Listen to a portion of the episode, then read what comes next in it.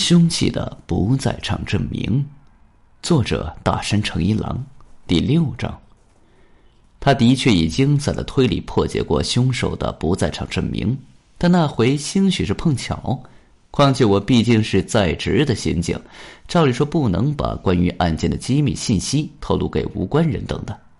可我又觉得自己必须想办法打破僵局。经过激烈的思想斗争，我终于还是来了。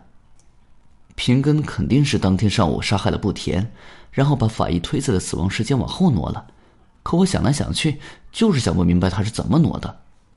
听完我的叙述，石乃抚着茶杯思索片刻，随后用极其轻描淡写的口吻说道：“时针归位，平根先生的不在场证明已经土崩瓦解了。”他的语气是如此随意，仿佛他此刻说的是好香的茶呀。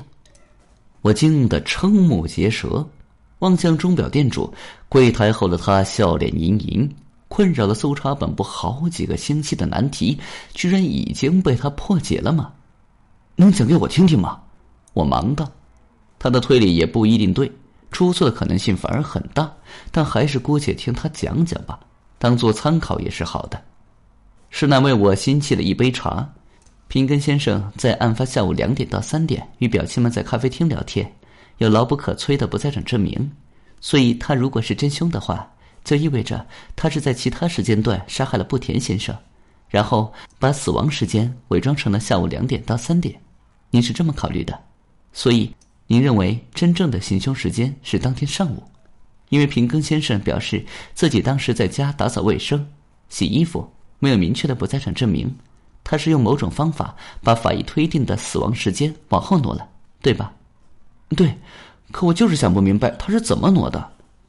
布田先生死于下午两点到四点是司法解剖的结果，要想把这个时间从上午挪到下午，必然要用到足以瞒过司法解剖的轨迹。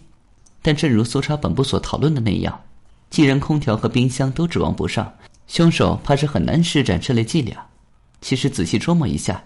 就会发现，除了上午，平根时间还有一个没有明确不在场证明的时间段。那是什么时候？下午三点以后。平根先生说，他的三点跟表亲们分开，去了日湖站跟前的电影院，但他是单独行动的，不在场证明并不确凿。司法解剖的结果显示，波田先生死于下午两点到四点之间。假定他死于上午，就会与解剖结果产生矛盾，解释起来也牵强。但要是假定他死于下午三点到四点，就不会跟解剖结果起冲突了。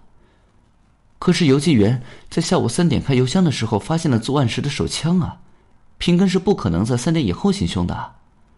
石乃俨然一笑，如果平根先生没有用那把手枪杀害不田先生呢？我不禁愕然，没用那把枪，不可能啊！无论是被害者右大腿里的子弹，还是造成致命伤的子弹。都是用那把手枪发射的呀，都比对过膛线了，不会有错的。他到底知不知道膛线就跟枪械的指纹一样啊？真是这样吗？我们先从夺走布田先生性命的那发子弹说起吧。布田先生的致命伤是口腔内的贯通伤，既然是贯通伤，那么子弹肯定没有留在体内，所以从严格意义上来讲，我们并不知道伤口是由哪发子弹造成的。啊！我瞠目结舌。可可那把手枪发射的子弹就嵌在被害者头部正下方的地板里啊，他肯定是贯穿口腔的那发子弹呢。嵌入地板的子弹可能是提前打进去的，杀害不田先生的子弹可能出自另一把手枪。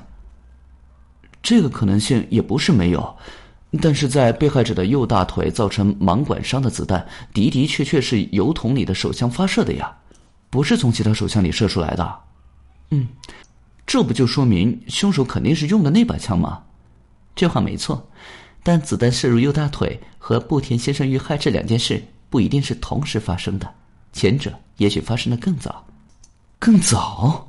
射入右侧大腿的子弹并不是致命伤，所以发射它的时间完全有可能比布田先生遇害的时间早得多。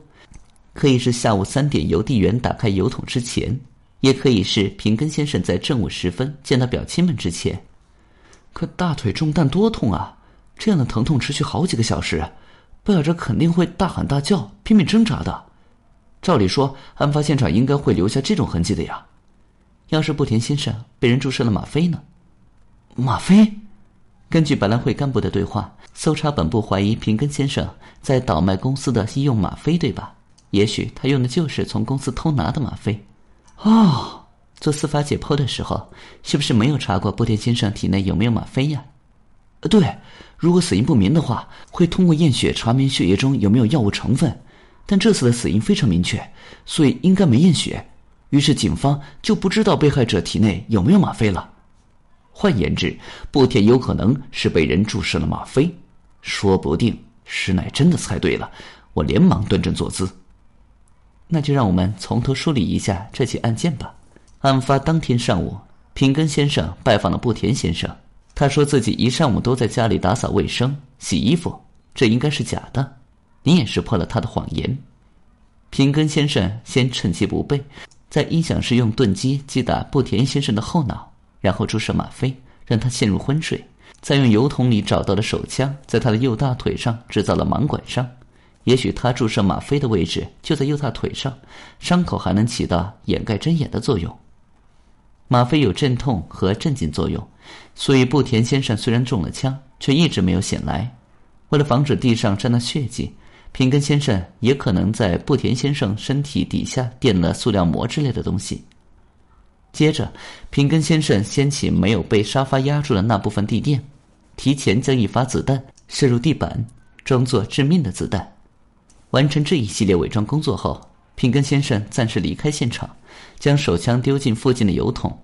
我也不确定这件事发生的准确时间，不过肯定是上午十点邮递员第一次来取件之后。啊，方便起见，接下来我们就叫他一号手枪吧。本集已经播讲完毕，感谢您的收听，请您多多点赞评论。如果喜欢，请订阅此专辑，谢谢。